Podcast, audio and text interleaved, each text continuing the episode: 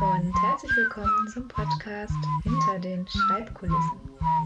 Mein Name ist Lisa Mauritz und ich wünsche dir viel Spaß beim Zuhören. Ich freue mich heute Sarah Lebock ähm, zum Interview begrüßen zu dürfen. Hallo Sarah. Hallo. Ich stelle Sarah einmal ganz kurz vor, bevor wir anfangen. Und zwar studiert sie im äh, Zweifachmaster Philosophie und Theologien im Dialog und am Kompetenzzentrum Schreiben arbeitet sie seit Oktober 2016 ähm, und zwar als studentische Schreibberaterin. Sarah sagt, Schreiben bedeutet für mich eine Achterbahnfahrt. Sarah, was meinst du denn damit genau? Hm, ich meine das auf verschiedenen Ebenen. Also ich meine das einmal so vom Schreibprozess her. Also manchmal geht das Schreiben ganz langsam, mal geht es ganz schnell mal ist da irgendwie so ein schwerer, harter Aufstieg und und man hat das Gefühl, es muss erst noch so ein bisschen ins Rutschen kommen. Man rollt's von allein und dann rollt's so schnell, dass man es gar nicht mehr, äh, stoppen kann, dass man irgendwie danach erst mal sortieren muss. Und manchmal kommt auch 'n Looping, der irgendwie alles auf den Kopf stellt, was man bisher gemacht hat.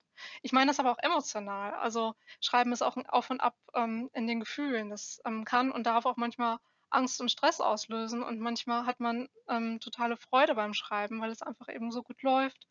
Und, ähm, wissenschaftliches Schreiben ist auch irgendwie sozial. Also, ich habe immer Mitfahrerinnen, mit denen ich irgendwie diese Achterbahnfahrt mache. Das können enge Familienangehörige sein oder Partner, die so ein bisschen diese Mhm. Achterbahnfahrt mitmachen, wenn man sich austauscht.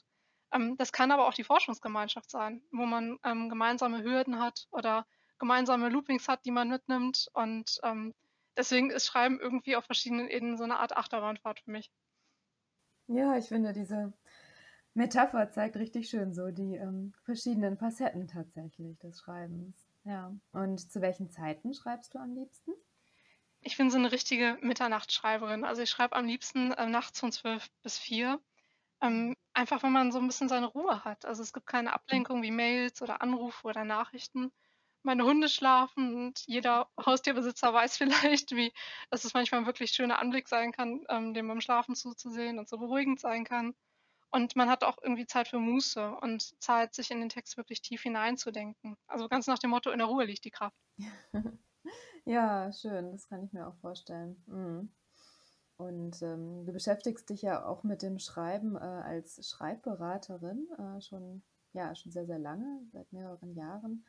Ähm, was war denn von Beginn an deine Motivation, dich ausbilden zu lassen als Schreibberaterin? Die war ehrlich gesagt total pragmatisch. Also, ich habe, ähm, im Zweifach-Bachelor damals studiert und habe irgendwas gesucht, womit man den Optionalbereich gut füllen kann. Und ich hatte schon, ähm, 2 Vorlesungen aus anderen Fächern besucht, fand das auch interessant. Aber als ich dann diese Seminare entdeckt habe zur Schreibberaterinnen-Ausbildung, ähm, das hat mich wirklich fasziniert, weil man konnte was fürs Eigenschreiben mitnehmen, einmal schreibdidaktisch und Mhm. dann auf der anderen Seite auch, ähm, eben was über Gesprächsführung lernen. Und mit der Zeit, als man sich irgendwie mehr zugetraut zugetraut hat, wurde das Ganze auch altruistischer. Also, dann, ähm, hatte man auch Spaß daran, wirklich die Fähigkeiten zu nutzen, um anderen beim Schreiben irgendwie weiterzuhelfen, wenn möglich. Und was gefällt dir besonders an der Tätigkeit? Ich mag es zuerst erst mal als Ansprechpartnerin für andere da zu sein, also zuzuhören, jetzt vor allem in Corona-Zeiten beim Schreiben auch nicht allein zu lassen und auch mal Sorgenfresserchen zu spielen. Das gehört irgendwie auch 'n bisschen zu unserer Arbeit. Mhm. Ähm, man kann die Arbeit zwar nie abnehmen von den anderen, hm, aber helfen, wieder den Durchblick zu bekommen und das kann die Dinge erheblich erleichtern. Und das geht zwar nicht immer, aber wenn jemand glücklich mit 'nem guten Teilerfolg aus der Beratung hinausgeht, also sich irgendwie 'n Thema eingegrenzt hat mit der Zeit oder sich irgendwie 'ne schöne Fragestellung ergeben hat, dann, äh, freut man sich einfach mit. Ja, ja, das glaube ich. Mhm. Ja, bestimmt gibt's auch Dinge, die du besonders herausfordernd findest. Ähm, hast du da 'n Beispiel? Mhm. Also, als Sorgenfresserchen muss man immer 'n bisschen aufpassen, dass man den Stress der Ratsuchenden nicht, äh, übernimmt. Also, wir hören ja immer empathisch zu und fühlen uns auch 'n Mhm. bisschen in die Situation hinein. Und dann gibt's so Situationen wie zum Beispiel Zeitdruck bei Textfeedbacks, weil die, ähm, Abgabe naht. Und da muss man objektiv und konstruktiv bleiben. Also, man muss sich fragen, wie kann die Zeit genutzt werden, die da ist? Was kann man aus der Zeit gemeinsam rausholen? Man muss aber auch ehrlich sein. Also, man muss sich auch mit Fragen beschäftigen dann, wie vielleicht ist es besser, die Arbeit noch 'n Semester zu schieben oder Mhm. solche Lösungen zu finden. Wichtig ist aber immer, dass die Entscheidungsfindung bei den Ratsuchenden bleibt. Also, ähm, manchmal heißt das auch einfach, an die Selbstverantwortung zu appellieren, wenn allzu schnelle Lösungen gewünscht werden, da wir immer nur unterstützend zur Seite stehen können im Schreibprozess. Ja, ich denke, das ist, ähm, auch ähm, wichtig zu wissen, einfach für äh, Personen, die sich für eine Schreibberatung interessieren, ne? das, ähm, was dann tatsächlich auch die Rolle ist äh, der Schreibberaterin.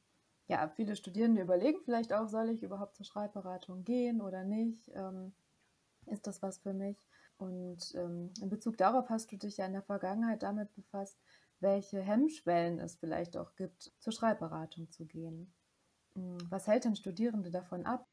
Ich glaube, das ist ganz unterschiedlich, aber es gibt ähm, zwei Situationen, die mir besonders oft begegnen. Das eine ist, dass man sich vielleicht unter uns gar nicht richtig vorstellen kann. Also was soll das sein, studentische Schreibberatung?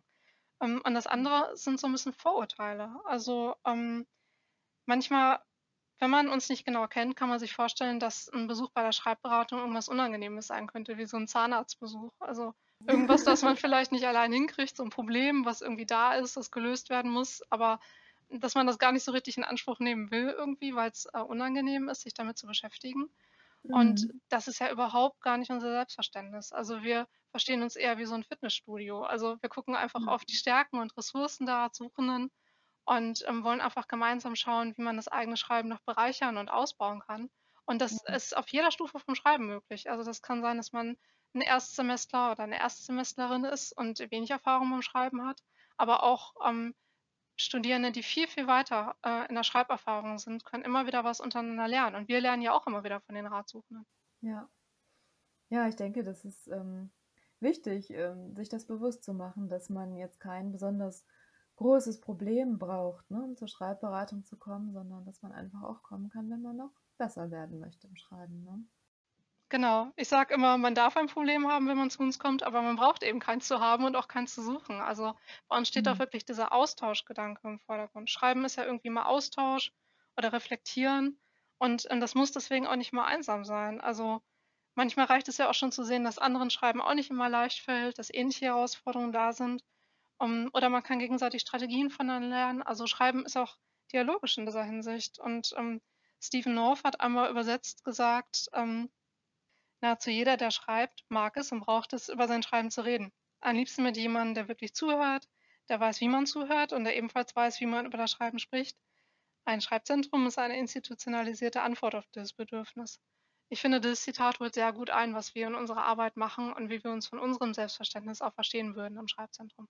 Ja, ja, auf jeden Fall. Ähm, das rückt sehr gut, finde ich, nochmal die ähm, diese Wichtigkeit des Sprechens über das Schreiben ähm, in den Fokus. Und ähm, ich denke auch, wenn man eben regelmäßig zur Schreibberatung kommt, ähm, dann ja, wird auch die ähm, eigene Schreibkompetenz einfach auch ausgebaut. Ne? Und du hast ja in deiner Zeit als Schreibberaterin sicherlich auch ähm, schon viele Rückmeldungen bekommen. Ähm, was war denn die schönste Rückmeldung, die du von Ratsuchenden bekommen hast bisher? Also das schönste Feedback für mich allgemein ist immer wieder zu hören, ähm, wenn jemand, ähm, vielleicht länger zur Prozessberatung auch bei uns da war und man wirklich sich viel über das Schreiben ausgetauscht hat und die Person sich dann meldet und ganz erleichtert und zufrieden sagt, dass sie eben die Arbeit gerade eingereicht hat oder vielleicht auch schon, ähm, grade wieder zurückbekommen hat und, ähm, man weiß, dass man diesen Weg einfach ein bisschen unterstützen konnte. Ja, ja, das kann ich mir vorstellen. Ja, das sind dann echt so sehr, sehr schöne Momente. Mhm. Welche Botschaft möchtest du den Hörern und Hörerinnen denn zum Schluss mit auf den Weg geben? Ich würde sagen, ähm, nach dem, was bisher gesagt worden ist, traut euch gerne in die Schreibberatung, falls ihr als Studierende noch nicht bei uns gewesen seid und vielleicht Interesse gewonnen habt. Wir können den Weg nicht für euch gehen, aber wir können ihn auf jeden Fall mit euch gehen und gemeinsam die Achterbahnfahrt Schreiben angehen und uns darüber austauschen. Ja, das ist ähm, auf jeden Fall ein äh, sehr schönes Schlusswort. Vielen, vielen Dank, Sarah, für deine Zeit und für das Interview. Ich danke auch.